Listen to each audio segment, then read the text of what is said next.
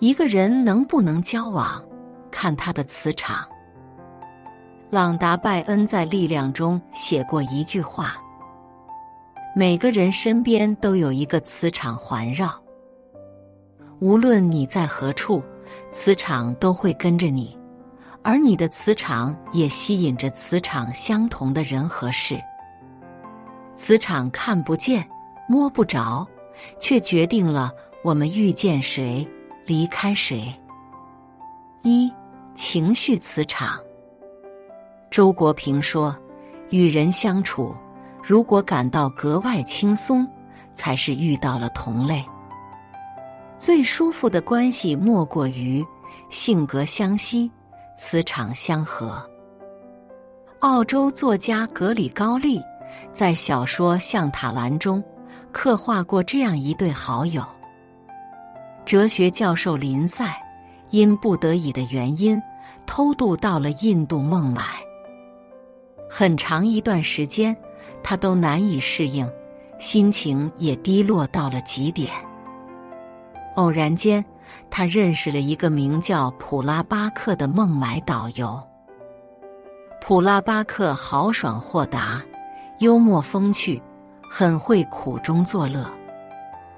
他带林赛畅游贫民窟，和穷孩子们踢足球，拜访神秘的苦行僧。他约林赛去喝酒，声情并茂的讲笑话，给大伙跳滑稽的小丑舞，还邀林赛回到自己的家乡，让林赛过了一段无忧无虑的田园生活。只要待在普拉巴克身边，林赛总能忘记悲伤，轻松的享受当下。心理学家大卫。霍金斯曾说：“一个正能量的人，他的磁场会带动万事万物变得有序而美好。在他们面前，你可以调侃说笑，也可以畅所欲言。就像金庸和蔡澜，每次聚到一起，都能度过一段快乐的时光。一次喝酒。”金庸身体不适，一个人坐在角落里唉声叹气。蔡澜一看，马上凑过去，在他耳边讲笑话。伴随着一阵阵大笑，金庸一扫心中阴霾，恢复了神气。作家苏秦有句话我很认同：顺手点个赞，活得简单一点。跟谁在一起舒服，就和谁在一起；累了就躲远一点。长久的情谊都是舒适的，相处不累，才能久处不厌。二，能量磁场。你身边有没有这种朋友？经常吐槽生活中的各种不如意，或是不停的说丧气话。在他们身边，你会不自觉的被负能量裹挟，变得消极而颓废。整理人际关系里说，能量是宝贵的资源，损友会像水蛭一样附在你身上，慢慢吸走你的能量。远离消耗你的人和事，和正能量的人相处，真的很重要。大兵曾在书里写过一位好友包先生，他称包先生是他的加油站，他总要时不时去包先生那里加加油。大兵每年都有一段自我否定期，那段时间他写作上毫无灵感，觉得一切都没有意义，即便是出门旅行，和朋友聚会。也于事无补。每当这时，大兵都会找包先生，让他给自己打打气。而包先生也从来不是简单的敷衍几句，而是拿出大兵的作品，一篇篇读给他听。一边读，一边说自己的感触与收获，让大兵明白，他的文章都很有价值。包先生对大兵说：“只管写下去，千万不要否定自己。”正是这份鼓励，一次次把大兵从困境中救起。人生的路不好走，多和积极的人在一起，我们才会多一份前行的动力。三、价值磁场。巴菲特经常感慨：“芒格用思想的力量拓宽了我的视野，让我以非同寻常的速度从猩猩进化成了人。”巴菲特和芒格是相识了五十多年的老朋友，在半个多世纪的相处中，芒格帮了巴菲特很多。刚创建投资公司那会儿。大家都劝巴菲特低买高卖，去倒卖小公司的廉价股票。只有芒格建议他花重金买入大公司的股票，因为这类企业更有价值。他告诉巴菲特，投资是门学问，并非简单的投机，要懂得放长线钓大鱼。而后来的事实证明。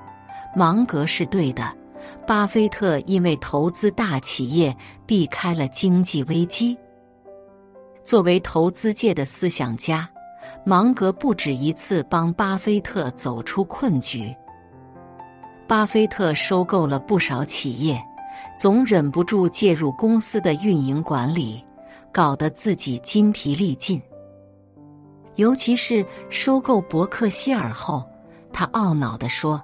这是我这辈子干的最糟糕的一件事。关键时刻，又是芒格指点他学会放手，让专业的人做专业的事。随后，芒格亲自打造了一支管理团队，成功把巴菲特从琐事中解放了出来。社会学上有个密友五次元理论。意思是，一个人的财富和智慧是他最常接触的五个人的平均值。与智者交往，能增长智慧；与高人接触，能拓展格局。主动向价值磁场强大的人靠拢，我们才能借他人优势为自身赋能。逻辑思维创始人罗振宇有个交友标准。结交自己佩服的人。每当他认识一个比自己厉害的人，总会千方百计去接近，要么登门拜访，要么邀至家中聊天，要么在社交平台上互动。与这些牛人接触多了，他总能打开思维，突破认知局限。与高手做朋友。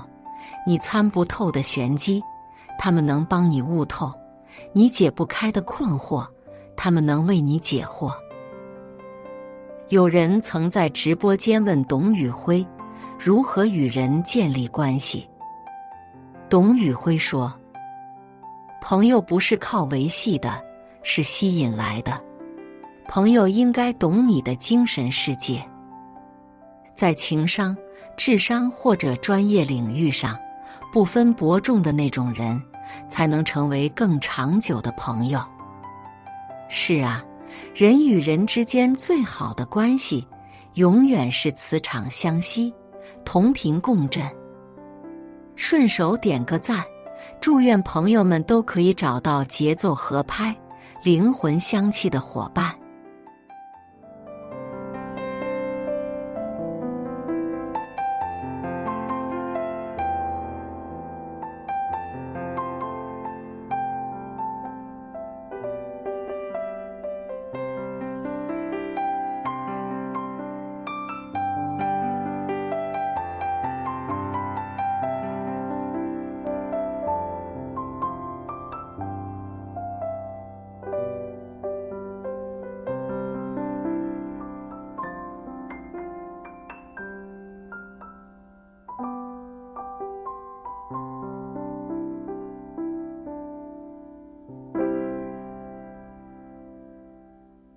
这时，大兵都会找包先生，让他给自己打打气。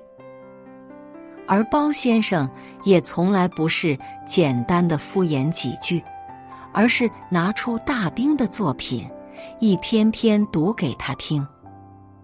一边读，一边说自己的感触与收获，让大兵明白，他的文章都很有价值。包先生对大兵说：“只管写下去，千万不要否定自己。”正是这份鼓励，一次次把大兵从困境中救起。人生的路不好走，多和积极的人在一起，我们才会多一份前行的动力。三、价值磁场。巴菲特经常感慨。芒格用思想的力量拓宽了我的视野，让我以非同寻常的速度从猩猩进化成了人。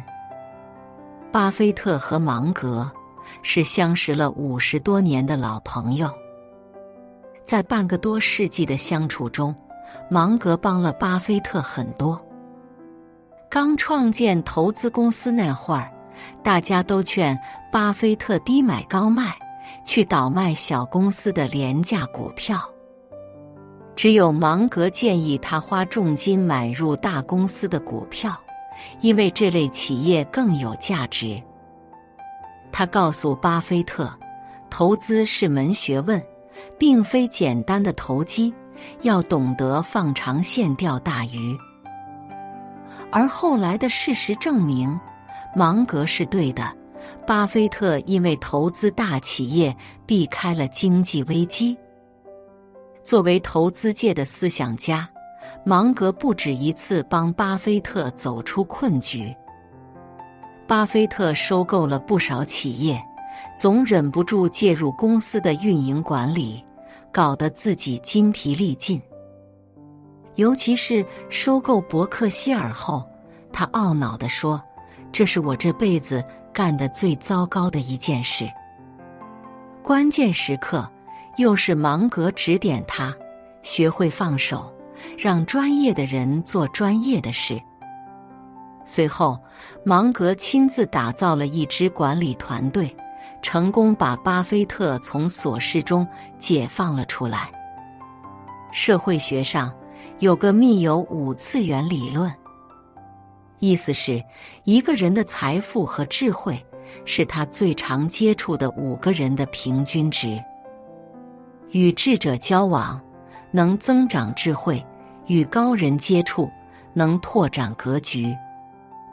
主动向价值磁场强大的人靠拢，我们才能借他人优势为自身赋能。逻辑思维创始人罗振宇有个交友标准。结交自己佩服的人。每当他认识一个比自己厉害的人，总会千方百计去接近，要么登门拜访，要么邀至家中聊天，要么在社交平台上互动。与这些牛人接触多了，他总能打开思维，突破认知局限。与高手做朋友。你参不透的玄机，他们能帮你悟透；你解不开的困惑，他们能为你解惑。有人曾在直播间问董宇辉如何与人建立关系。董宇辉说：“朋友不是靠维系的，是吸引来的。朋友应该懂你的精神世界，在情商、智商或者专业领域上。”不分伯仲的那种人，才能成为更长久的朋友。是啊，人与人之间最好的关系，永远是磁场相吸，同频共振。顺手点个赞，祝愿朋友们都可以找到节奏合拍、灵魂相契的伙伴。